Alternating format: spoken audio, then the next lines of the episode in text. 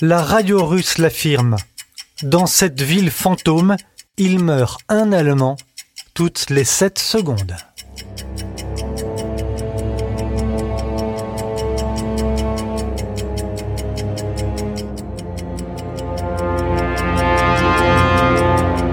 Ce sont là résumés en quelques phrases les témoignages de soldats allemands et de soldats russes ayant participé à la plus effroyable bataille qui eut lieu durant la Seconde Guerre mondiale. 17 juillet 1942, 2 février 1943. La bataille de Stalingrad, c'est l'histoire que nous allons vous raconter.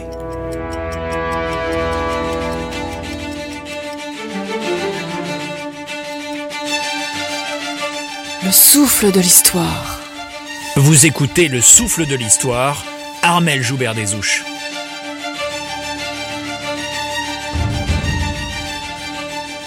Adolf Hitler pavoise. Les armées triomphantes du Führer occupent l'ensemble de l'Europe. La France est défaite. Sont également défaites la Pologne, la Belgique, la Roumanie, la Bulgarie et la Slovaquie. Tous ces pays sont sous contrôle allemand où des régimes ont été imposés. Et, et depuis l'été 1941, les armées allemandes sont entrées en Russie.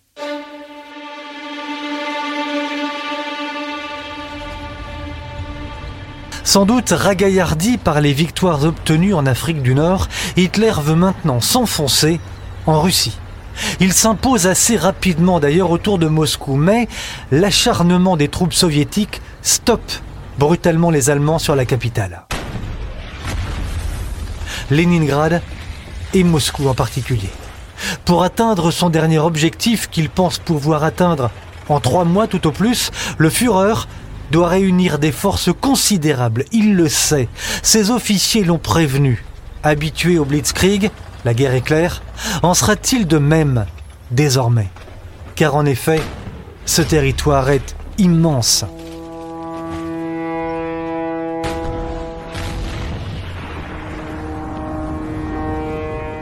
Adolf Hitler se décide. Moscou attendra. Il faut coûte que coûte prendre Stalingrad. Ainsi, la Russie n'aura plus accès ni à la mer Noire, ni à la mer Caspienne, ni même à la Méditerranée. Et c'est là précisément son objectif.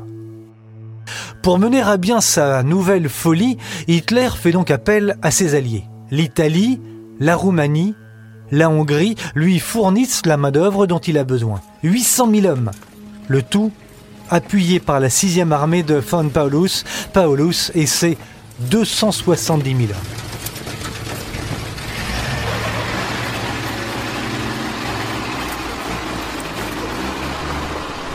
Dès 1941, en Russie, les forces allemandes sont considérables.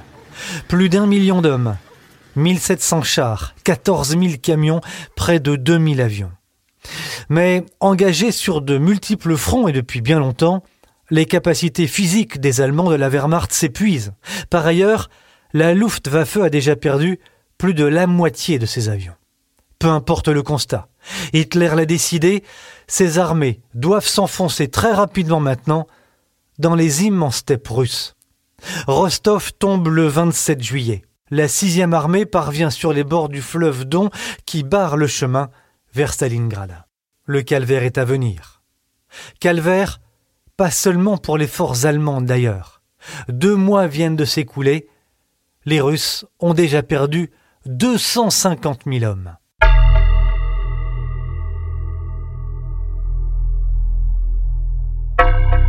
Mais où sont donc passés les Russes que cherchent désespérément les forces allemandes en entrant dans la ville Parce que tout paraît finalement assez simple pour elles jusque-là. Lorsque la Wehrmacht pénètre dans les faubourgs de Stalingrad, en effet, tout semble plutôt calme, facile, presque accessible.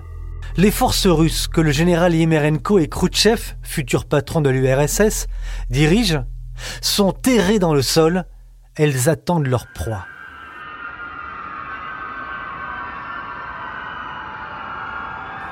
Dans les faubourgs de la ville, la progression des Panzers commence sérieusement à peiner.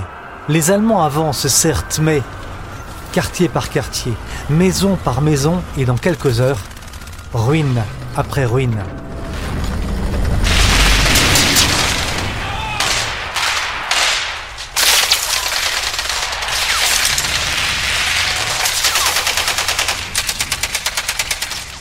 Hitler n'en peut plus d'attendre. Il voulait que la ville soit prise pour le 25 août 1942. Nous sommes déjà le 23. Alors, pour en finir, c'est tout du moins ce qu'il pense, il envoie ce qu'il reste de l'aviation allemande. Ce 23 août 1942, 600 bombardiers de la Luftwaffe sont envoyés sur Stalingrad. Mission raser la ville. 2000 sorties seront effectuées. Les civils vont payer le prix fort. On parle de 40 000 victimes dans les premières heures.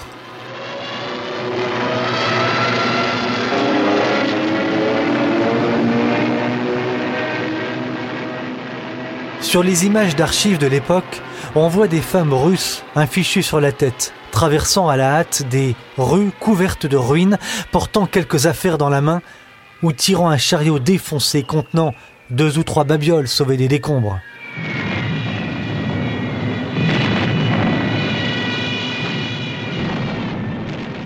Les derniers civils sont évacués. L'arrivée de la sixième armée allemande, dirigée par le général von Paulus, équipée de ses panzers, va sceller ce qu'il croit être une victoire décisive. D'ailleurs, les Allemands occupent maintenant la colline Mamayev, une petite colline située au-dessus de la ville. Ils occupent la quasi-totalité de l'usine de fabrication de tracteurs et de chars, mais aussi la gare. La ville est presque entre leurs mains. Hitler qui dirige tout, toutes les opérations, depuis Vinista, en Ukraine, à 1500 km de là, jubile. Mais cette jubilation sera de courte durée. Pourquoi? D'une part parce que la résistance qu'il croit avoir décimée est toujours là. Secondo, parce qu'en rasant la ville, Hitler a laissé comme obstacle aux Allemands des montagnes de ruines et de gravats. C'est de ces ruines et de ces gravats d'ailleurs que les soviétiques vont établir une sorte de forteresse en y installant des quantités de caches armées. Les troupes soviétiques postées à l'est pénètrent dans la ville en ruine et se terrent. Quelques jours plus tard, nous sommes en octobre 1942, les Russes envoient par la Volga une division de tireurs d'élite. Certains d'entre vous qui s'intéressent au sujet se souviennent certainement des films nombreux qui inspirèrent bien des producteurs. Stalingrad avec l'acteur américain Ed Harris, par exemple. Si les Allemands prennent cette ville, c'est tout le pays qui s'effondre. Je veux que nos gars résistent.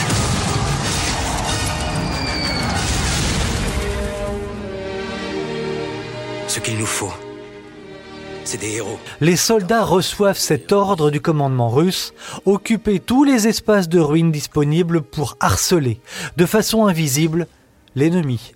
Il faut se terrer partout là où c'est possible, se dissimuler dans des trous, dans des murs, dans des ruines de caves, dans des bouches de canalisation crevées. C'est le début d'un véritable enfer pour les troupes allemandes.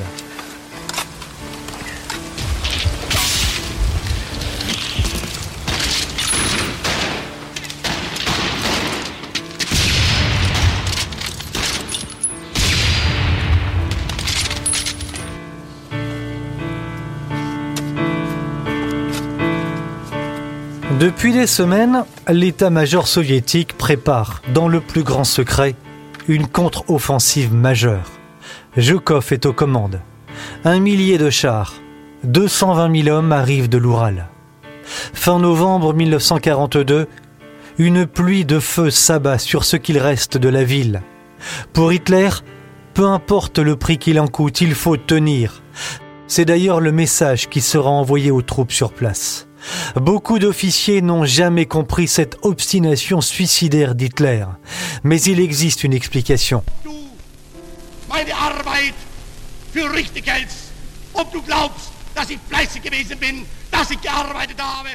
L'orgueil maladif de son commanditaire.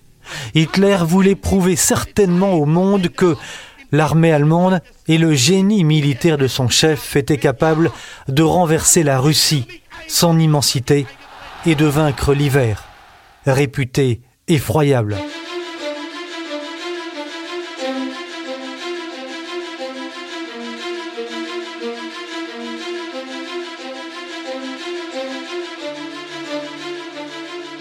En novembre 1942, justement, les premières neiges tombent sur Stalingrad. Tempête de neige, froid glacial, les températures frôlent les moins 50 degrés.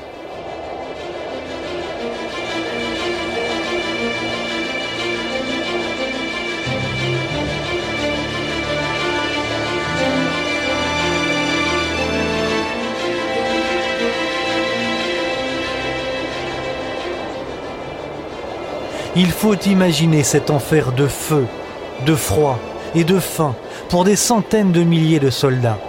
Il faut imaginer la peur, l'angoisse d'être la cible d'un tueur isolé, la soif, la crasse, la puanteur qui se dégage des bâtiments en feu, la puanteur des corps qui envahissent cette ville devenue fantôme.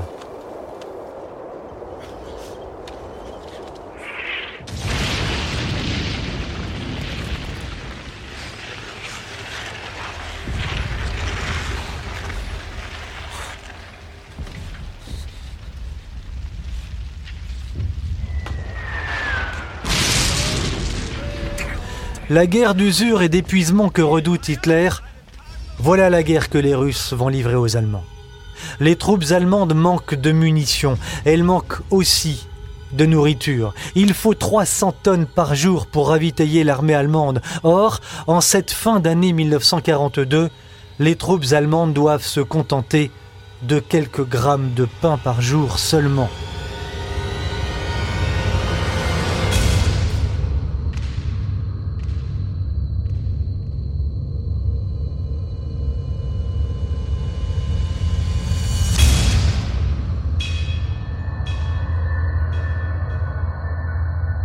Après des mois et des mois d'effroyables combats, les Allemands sont défaits. L'armée russe pénètre dans la ville. Le 31 janvier 42, on trouve Paulus, l'ex-brillant général allemand, celui-là même qui avait préparé le plan Barbarossa, le plan d'invasion de la Russie, blotti, caché dans la cave d'un bâtiment entouré de quelques-uns de ses officiers.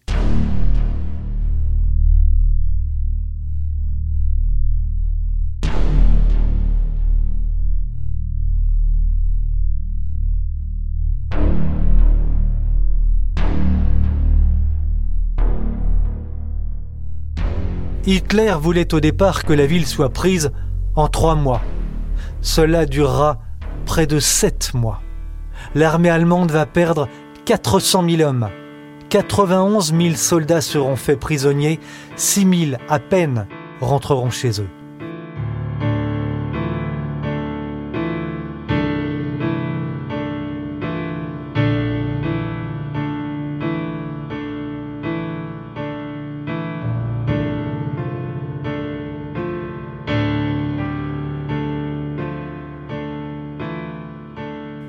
Sur les images d'archives, on voit d'interminables cortèges de soldats et d'officiers allemands habillés presque de guenilles et quittant la ville pour rejoindre des camps de prisonniers vers l'ouest.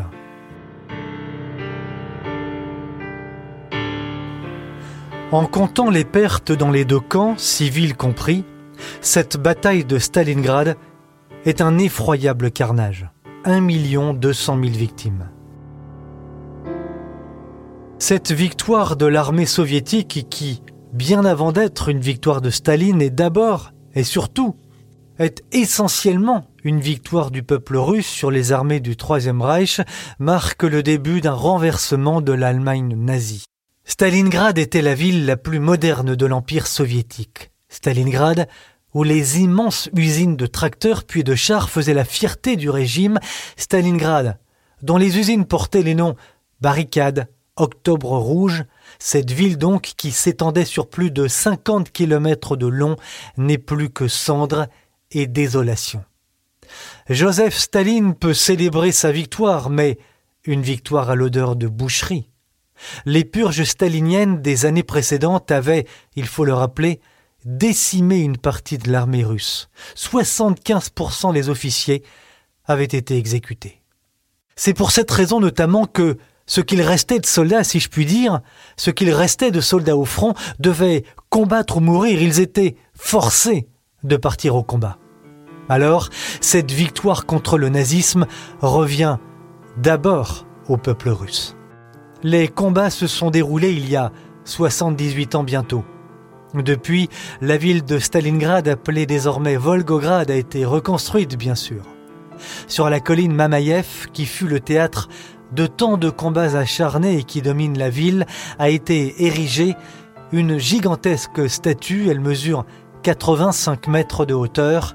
Elle symbolise la mère patrie, le symbole de la victoire.